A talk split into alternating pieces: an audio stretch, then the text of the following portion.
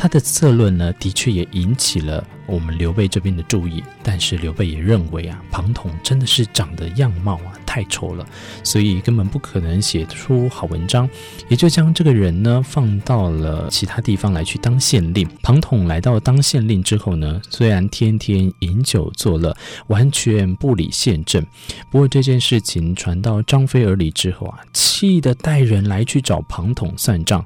没有想到庞统就只花半天的时间，立刻把累积百天的所有事情都处理好。文学交交交交一定，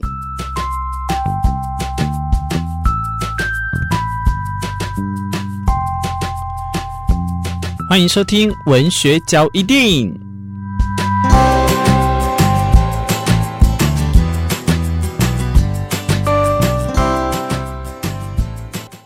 我相信在华人圈呢，《三国志》或者是《三国演义》的故事啊，其实大家都非常的耳熟能详。所以今天要来跟大家分享，在这一集的文角里面呢，明智想要分享的是有关三国相关的一些故事。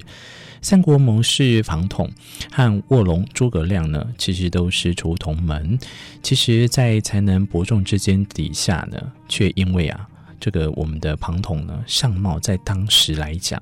太丑，为什么会说当时来讲？因为我不知道现在来看的话，每一个时代呢，审美观都不一样啊。在那个时代的审美观呢，他觉得呃，庞统的相貌因为太丑了，所以发展就会受到限制。那也在生涯晚年的时候呢，在投靠刘备的时候呢，所以虽然呢、获得赏识，可是也在没多久之后战死沙场的时候呢。临终前也仰天大喊了两六个字啊，来对诸葛亮暗示刘备的野心。只可惜千算万算呢神机妙算的诸葛亮呢，却可能没有听得懂。几年后也赔上了自己的性命。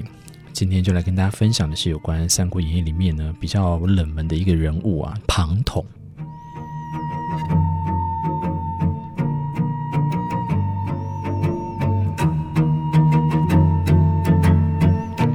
其实讲到诸葛亮，你就会想到周瑜啊，既生瑜，何生亮，就是从我们的这一句话里面啊，《三国志》来延伸出来的。那东吴呢，原本就有周瑜了，以至于庞统啊都没有机会来露面。直到周瑜死后，庞统在葬礼上的时候呢，出言不逊，让吴夫人啊反感。其实鲁肃也极力的挽留庞统，不过孙权呐、啊、仍然不愿意见到他，庞统也就决定离开了江东，到了荆州考察刘备。庞统化名陈龙广，参加了刘备班的考试。他的策论呢，的确也引起了我们刘备这边的注意。但是刘备也认为啊，庞统真的是长得样貌啊太丑了，所以根本不可能写出好文章，也就将这个人呢放到了其他地方来去当县令，借此来考验他的才能。庞统来到当县令之后呢，虽然天天饮酒作乐，完全不理县政，不过这件事情传到张飞耳里之后啊，气得带人来去找庞统算账。没有想到庞统就只花半天的时间，立刻把累积百天的所有事情都处理好。这件事情也可以看出一个人的能力的多寡强度呢。其实你也可以这么的了解啊，张飞也才知道。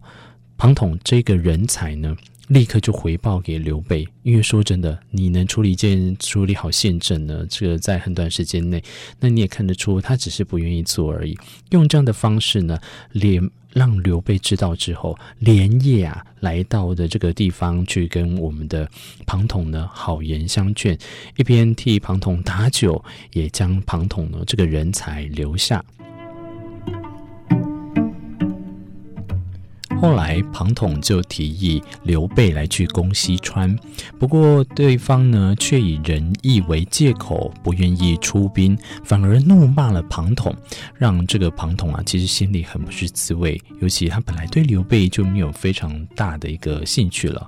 不过事后，庞统也发现，在刘备虽然打着要来匡扶汉室的旗子来起兵，不过心里啊却想着要自己统一天下。自己来当皇帝，但庞统忠于汉室，也知道刘备的野心之后呢，才选择了一死。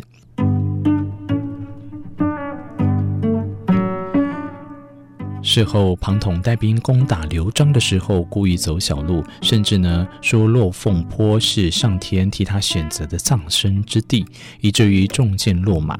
不过，庞统在临终前的时候啊，大喊“吾死乃天命也”，意思呢就是心系汉室的人才都会和他一样死去，这是上天注定的结果。也同时，其实说穿了，就是在感叹自己的命运啊。但是，他也暗示提醒着诸葛亮要来振兴汉室无望。不过，诸葛亮不知道是有听还是没有懂啊，在庞统的这个大喊之下呢，不过仍然继续替蜀汉来卖命，最后啊，却也病逝了五丈原。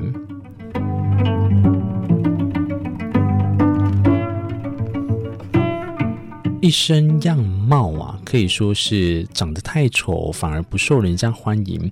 这个在之前文角也有讲过，工作当中呢，真的会有人因样貌吗？在那个年代，现在这个年代的确是，不过在那个年代，也因为这样的话，听起来感觉所谓的人要衣装，佛要金装啊。